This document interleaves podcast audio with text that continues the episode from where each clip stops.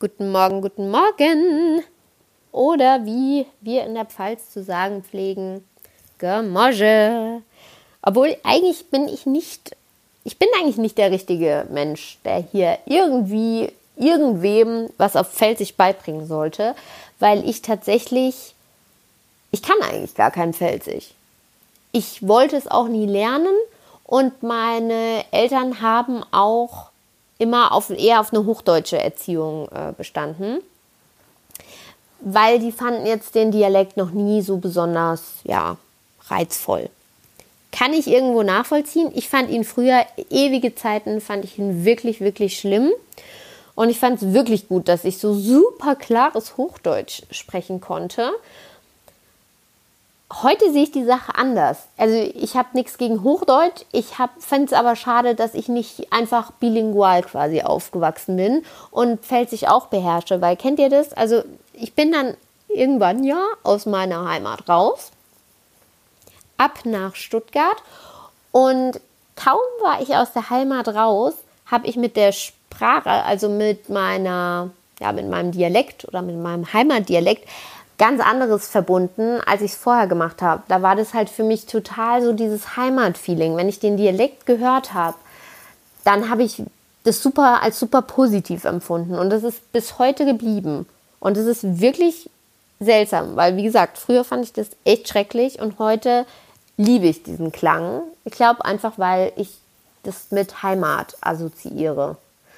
Und ja, es geht sogar so weit, wenn hier in, in ähm, München irgendwelche FCK-Fans ja durch die Gegend watscheln, also natürlich nicht mehr, weil sie gegen Bayern München spielen, erste Liga, sondern irgendwo in der dritten Liga rumkraxeln und dann irgendwelche asozialen Lautra-Fans mit ihren Bierflaschen da rumkrölen, irgendwelche asozialen pfälzischen Gesänge, denke ich mir nur, ah, Heimat.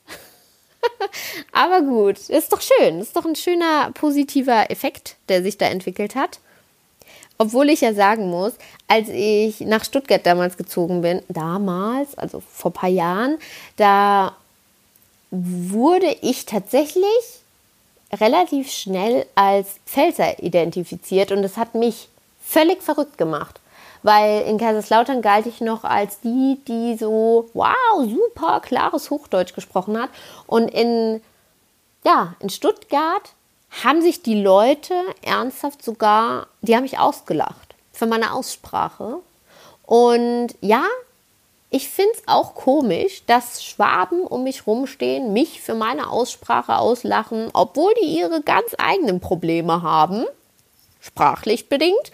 Aber gut, heute muss ich sagen, ja, ich höre es selbst und ja, ich musste mir das ja dann auch hardcore abtrainieren. Also wenn ich nicht immer wieder von den Schwaben ausgelacht werden wollte, musste ich ja an meiner Aussprache trainieren. Da ging es nämlich zum Beispiel um dieses, also so erkennt man auch einen Pfälzer. Den erkennt man nämlich nicht nur am, keine Ahnung, halben Liter Weinglas auf einem Weinfest, sondern den erkennt man, was die Aussprache angeht, an den Problemen mit dem SCH und dem CH.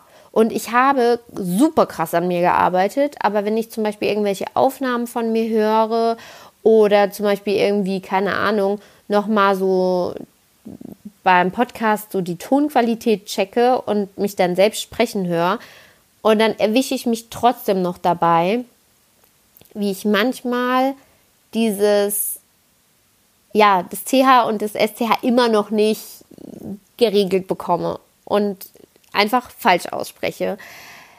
Was nicht schlimm ist, aber nur, dass ihr es wisst, daran erkennt man Pfälzer und es ist noch nicht so lange her, da, da war ich auch auf so einem Fest und da stand mir jemand gegenüber und wir haben kurz erzählt und er hat gesagt, ah, Pfälzer, hm? und ich, oh, wo war das wieder? Wo war mein Problem mit dem SCH und CH? Und dann hat er irgendwie ein Wort gesagt, keine Ahnung, Fisch oder irgend sowas und dann habe ich das wohl wieder nicht richtig ausgesprochen und dann konnte der mich direkt zuordnen. Verrückt. Ansonsten gab es natürlich eine, also was ist natürlich, es gab eine Begebenheit in, in Stuttgart, äh, da wurde auch noch meine Welt ein bisschen auf den Kopf gestellt. Da ging es um eine die Organisation einer Weihnachtsfeier. Und ich wurde vor versammelter Mannschaft gefragt, ja, wie wir das mit der Tischdeko machen wollen. Und ich habe gesagt, ja, wir können auch einfach ähm, zum Beispiel ein paar Hutzeln nehmen. Und dann war auf einmal so Stille. Und dann wurde ich gefragt, okay, äh, was nehmen wir da? Was sind Hutzeln? Und dann habe ich gesagt, Hutzeln. Halt ganz normale Hutzeln aus dem Wald. Und dann dachte ich noch, Alter, was stellen die sich hier an? Keine Ahnung, äh, acht Mädels vor mir oder so und wissen nicht, was Hutzeln sind. Wie selten sind die bitte im Wald? Und dann haben die gesagt, Johanna, das, es gibt keine Hutzeln, gibt es nicht. Und dann habe ich gesagt, jeder kennt Hutzeln. Und dann, wer mich kennt, weiß, dass ich ja dann ausflippe. Also wenn ich der Meinung bin, ich äh, sagt da was, was, was jeder kennen muss, dann muss es auch jeder kennen und dann bin ich kurz vorm Ausrasten.